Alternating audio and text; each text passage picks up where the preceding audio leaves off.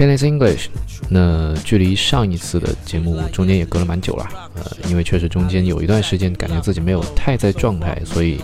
就没有继续去做节目。那么今天呢，我们再回来聊一聊学英语。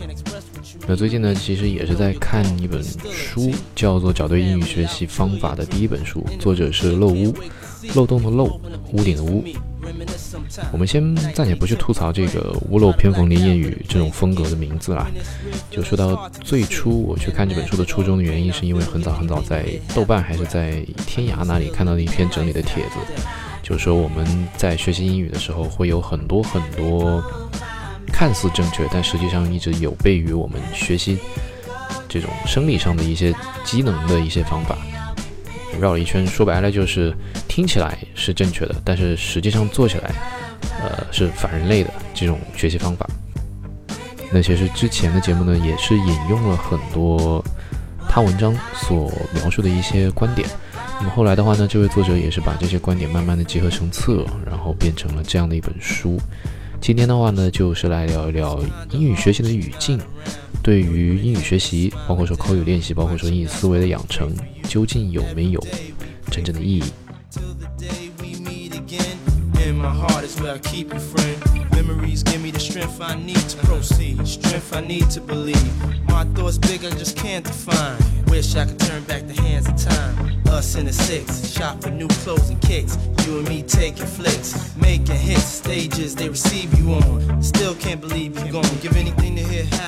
我相信大家在学习英语的过程当中，一定听到过这样的一个说法，就是说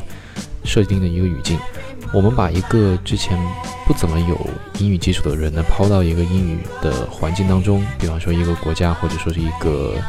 呃老外很多的环境当中，那么让他去待个两三个月，自然而然的，他就会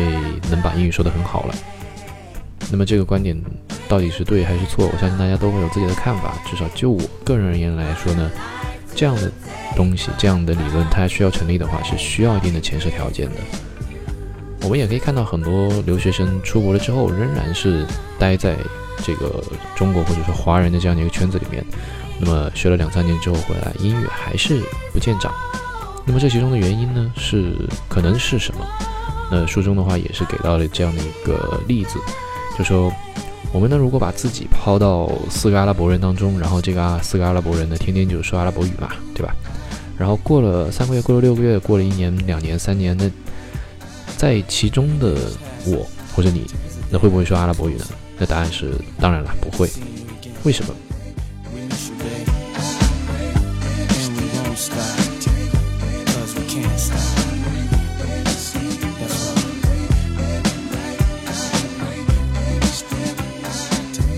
我们说阿拉伯人他在说阿拉伯语的时候呢，没有在我们脑海当中形成对应的映射。那其实呢？阿拉伯语在我们脑海当中呢，也就无异于噪音了。这些所有的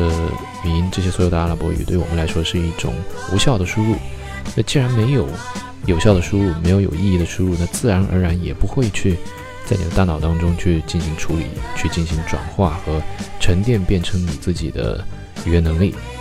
我们再说回英语，那我们如果真的去抛到一个英语的环境当中，当然不是百分之百的，我什么都不懂。但是呢，还是我们在这种环境下待个两三年，可能还是对英语学习没有很大的长进。那相反，如果说我们一开始已经对英语有了一个比较高的掌握的程度，那么这个时候再去到一个英语的环境当中去待个两三年，反而呢是会大幅度的让一个人的英语能力去进行增长。那其中的原因是什么？那首先就说我们这一期所讲的结论啦，就说把一个人抛到英语环境当中。对他的英语学习而言，是否真的有意义？那么这样的答案呢，是严格依赖于前世条件的。也就是说，这个人他究竟有没有一定的基础，去让他在英语环境当中通过英语去练习英语？说的有些拗口，那我们可以以一个例子来说明。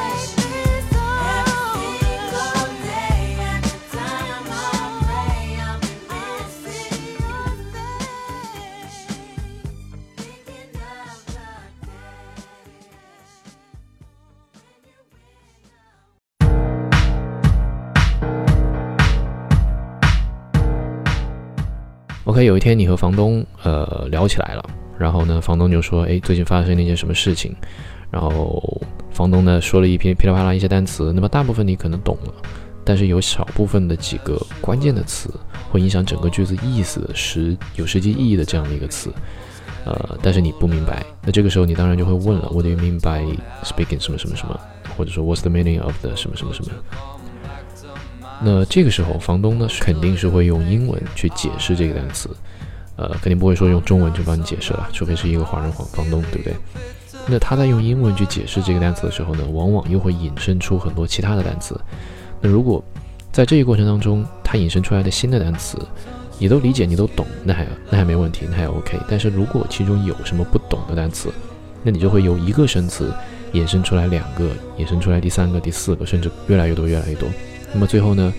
话语原来的意思你已经忘掉了。而你在无限的纠结于后面的这些新的生词当中，这个时候房东已经肯定不愿意和你继续聊了，然后就说 Good day, see you，然后拜拜什么什么之类。那同样的语境，其实在我们平时学英语的过程当中，也会有一个小小的例子，就是说英语老师可能会让我们去翻词典，然后去看英文的注释，然后去来理解这个单词。但很多时候我们在词汇量不够，或者说是一些基础的认知还不足以支撑。我们在理解一个新的单词或者新的巴拉巴拉之类的概念的时候，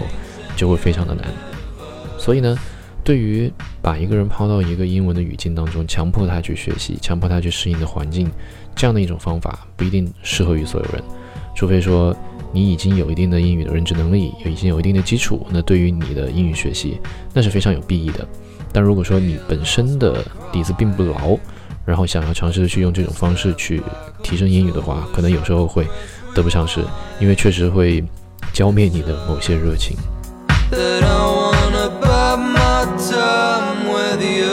当然了，我们说学到一定程度，这个一定程度到底是个什么程度，我们也很难去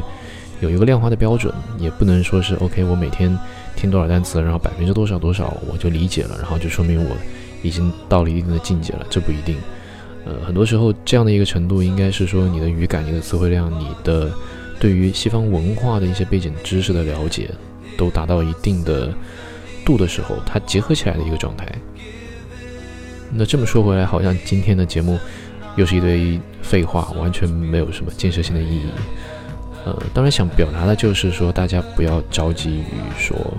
在底子不牢固的时候，就尝试的去强迫自己到一个环境当中。呃，还是事先准备好一些东西，事先准备好一些自己肚子里的货，包括说一定的理解能力，包括说一些一定的对文化的理解，然后再去尝试这种方法也不迟。